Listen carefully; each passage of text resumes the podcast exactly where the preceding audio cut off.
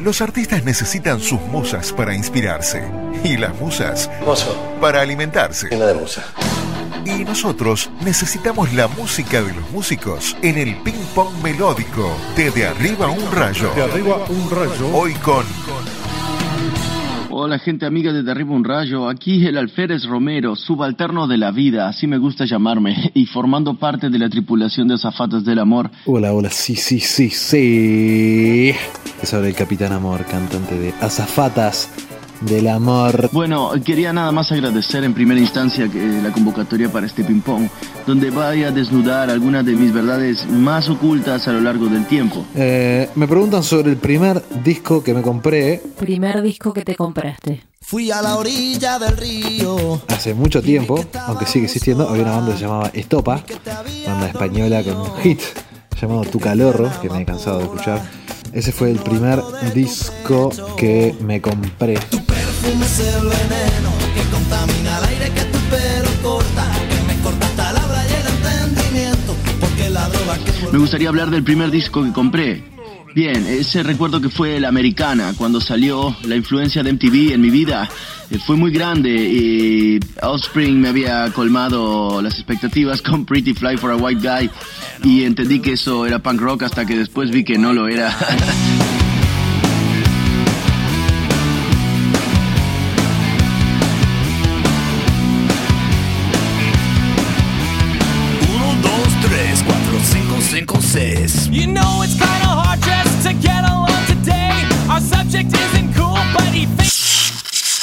Primera remera de banda. Eh, primer remera de una banda que me compré.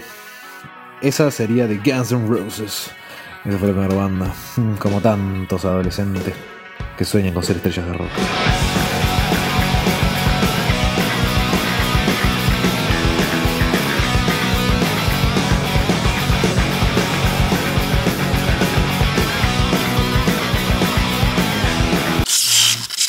El primer show en vivo que fuiste.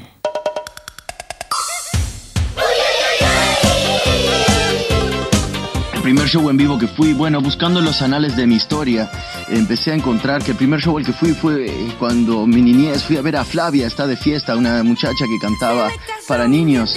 Y bueno, uno careciendo de sentido de autocrítica disfrutaba esos shows y después se daba cuenta de el- la gran farsa que eran. Luego salió con Franco Macri. Me hubiese gustado ver si ahí seguía de fiesta. Ustedes me entienden. ¿Qué pasó? Vino el ratón Pérez y se lo llevó. Vino el ratón Pérez y se lo llevó. ¿Qué escuchabas antes que hoy te daría vergüenza? El pasado es a las seis. Como acordaron ayer. Se desespera porque el miedo ronda otra vez. ¿Qué escuchaba antes que ahora me da vergüenza? Yo no le tengo vergüenza a nada, señoras y señores. Ser frontman de Azafata del Amor implica no tenerle vergüenza a absolutamente nada, pero sí me castigaba ampliamente con Rodrigo el Potro Cordobés.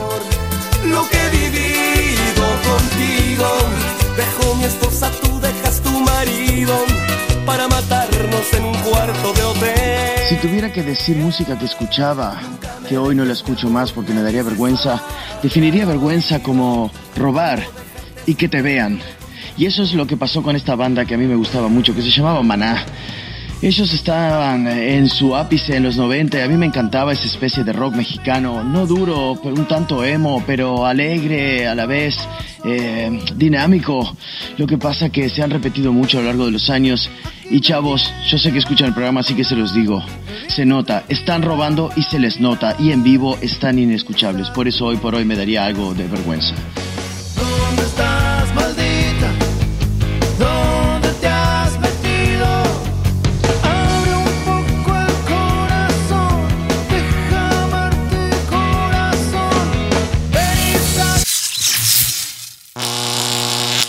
Una canción para amar. Bueno, esto se llama Fría como el viento. Y dice. Una canción para amar, yo supongo que estamos hablando de- del acto amatorio. Sin dudas, fría como el viento. Yo recomendaría la versión de Gerardo Nieto, pero si son así como más mainstream, pueden escuchar la de Luis Miguel. Siempre asegurarnos de que nuestra pareja también llega a destino, ¿verdad? Es importante ser amantes generosos. Peligrosa como el mar, dulce como un beso, no te dejas amar, por eso no sé si te tengo no, no sé si Pensando en canciones para amar, se me vienen dos a la mente, por dos funcionalidades distintas que ellas cumplirían en el acto, o durante él, o para generarlo. Ustedes me entienden.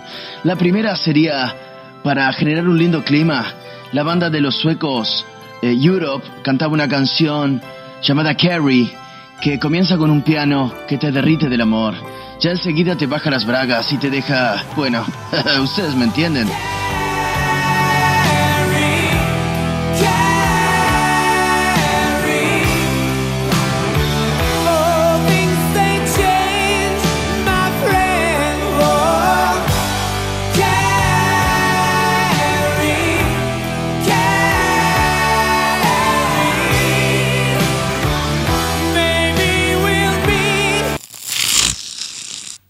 Canción para ordenar tu casa.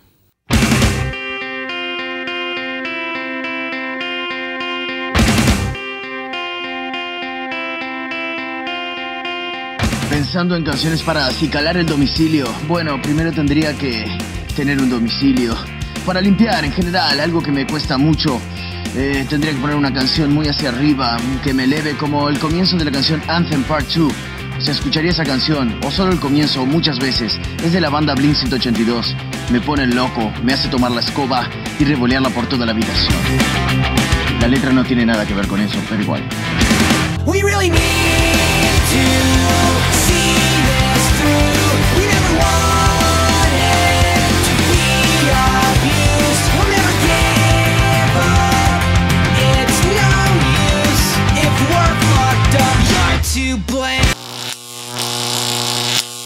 Última canción que se te haya pegado.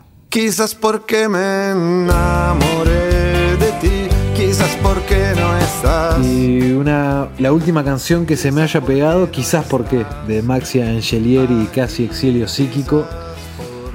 Bella, bella canción. Prendo la TV, hago zapping, la apago. La última canción que se me haya pegado, wow. Es difícil que se me haya pegado si no puedo recordarla, pero es una balada, una balada de Bruno Mars que se llama All I Ask. Oh man, eso sí que te hace llorar.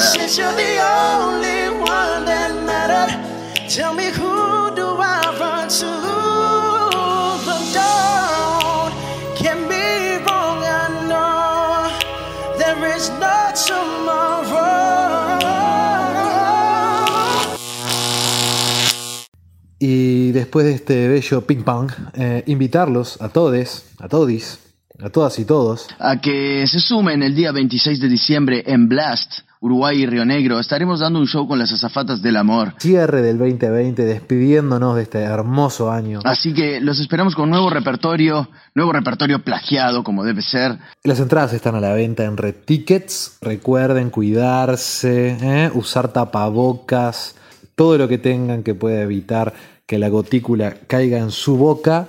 Bueno, llévenlo. Antes de despedirme, quisiera agradecer nuevamente a la gente de Ribun Rayo por la oportunidad de dejar desnudar mi alma al aire, como decía Alejandro Sanz. Ah, no. Bueno, no importa. Muchísimas gracias. Ojalá nos veamos el 26 de diciembre en Blast. Abrazo. Les mando un beso grande y espero verlos el 26. Me despido con mucho amor. Ah. A